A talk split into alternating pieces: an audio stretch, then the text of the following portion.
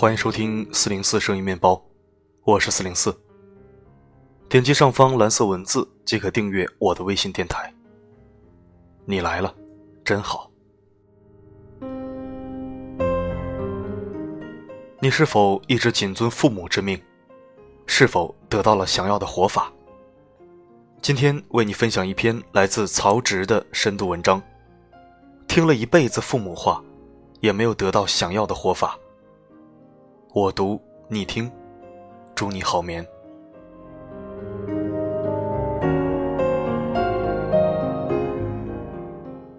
父母最喜欢谈论什么？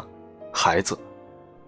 一群父母凑在一起，就开始以孩子为中心，进行三百六十度无死角的讨论。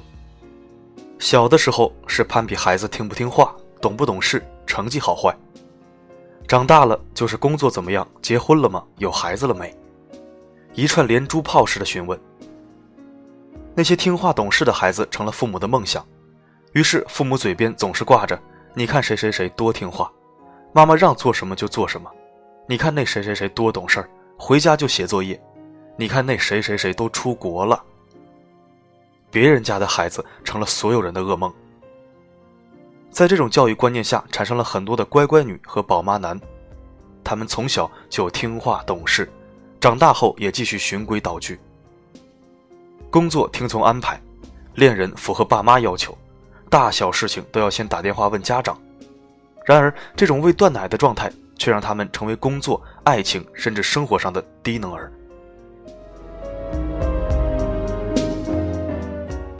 我从朋友那里听到过这样一个狗血的故事：故事里的姑娘是那种特别听话的乖乖女，大学毕业时听父母的话，考取了很适合女生的特岗教师，然后顺其自然的开始相亲。相亲时遇到一个长相、家境都很好的小伙子。他的父母很是满意，于是他们在交往的第三个月光速结婚。他并没有很爱这个男人，只是相信了父母的选择。然而没过多久，就听说他们在闹离婚。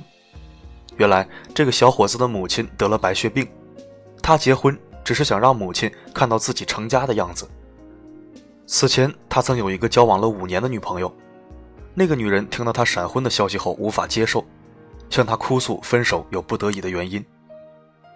半年的婚姻终究抵不过五年的感情，更何况他们由于性格不合总是吵架。所以他动摇了，对他说：“对不起，我们离婚吧。”他彻底寒了心。那层光鲜的伪装膜撕去以后，露出了各种问题的獠牙利齿。不知道那位姑娘会不会后悔自己那么听话？毕竟这次嫁的人是她自己。而不是爸妈。曾经看过一句话：“不管你想当诗人、作家，还是浪迹天涯，当你踏入社会，你只要做到一件事，这个社会就不会太为难你。这件事就是自食其力。这种自食其力不仅能够赚钱养活自己，更是精神上的独立。而我们之所以会讨厌那些妈宝，是因为他们在精神上附属于父母。”更有甚者，一旦失去父母的扶持，连生活都会失控。昔日神童魏永康便是个典型的例子。八岁读县属重点中学，十三岁以高分考入湘潭大学物理系，十七岁考进中国科学院高能物理所，成为硕博连读研究生。然而，就是这样一个优秀的神童，却连硕士学位都没拿到就被学校劝退，因为离开父母后。他完全无法安排自己的学习和生活。从前，母亲会给他挤好牙膏，为他洗衣做饭，帮他洗澡洗脸。即便到了高中，母亲为了不耽误他的学习，还坚持喂饭。而当母亲离开后，他开始手足无措，热了不知道脱衣服，冬天还穿着单衣在外面跑，不会打扫房间，屋子里到处都是臭烘烘的袜子和衣服。他沉浸在自己的学习世界。却忘记了还有期末考试和毕业论文。被劝退的时候，他的母亲指着中科院的大楼让他跳，气急败坏地骂他：“这么好的条件不争气，你去死吧！”他没想到自己打造的神童没有了他的庇护之后，竟然成了一个 loser。而这样的谩骂也让魏永康与母亲决裂。幸运的是，多年以后，魏永康在他人的帮助下自理自立，娶妻生子。过上了平凡人的生活。他学着慢慢放下曾经的伤痛，与母亲客气的联系。挪威剧作家易卜生有一句很著名的话：“人的第一天职就是做自己。”每个人都是独一无二的，不是流水线生产出来的复制品。但是总有一些家长为了降低子女人生的风险，忽略了孩子的独立人格，将其打磨成了自己的附属品。在这种教育模式下成长的孩子，即便肉身已是成人，心智却依然懵懂。父母的意见就像是无形的鸟笼。将他们紧锁其中，无法把控未来，能依靠的只有父母。这种不安全感造成了终生的依赖。可到底什么是安全感？手机有电，钱包有钱，自己手握命运的方向盘。亚马逊 CEO 贝佐斯写过这样一段话：当你步入八十岁高龄，静静的回味过往的记忆时，里面记录着你充满个性的一生。你当初所做出的一系列抉择是如此缜密且意义重大，最终是自我抉择成就了自我。我们每天都面临着抉择，也许哪一个就会影响你的一生。人生本是一场赌博，谁也不知道未来如何，但是自己下赌注好过别人替你下注，即便是输，至少也心甘情愿。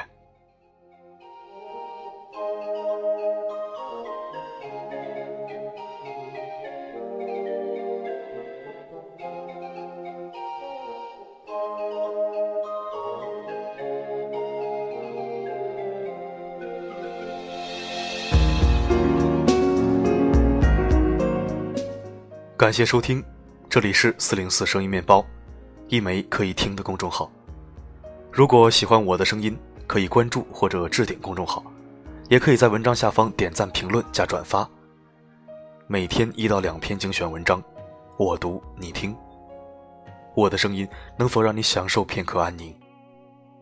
我是四零四 Not Found，我只想用我的声音温暖你的耳朵。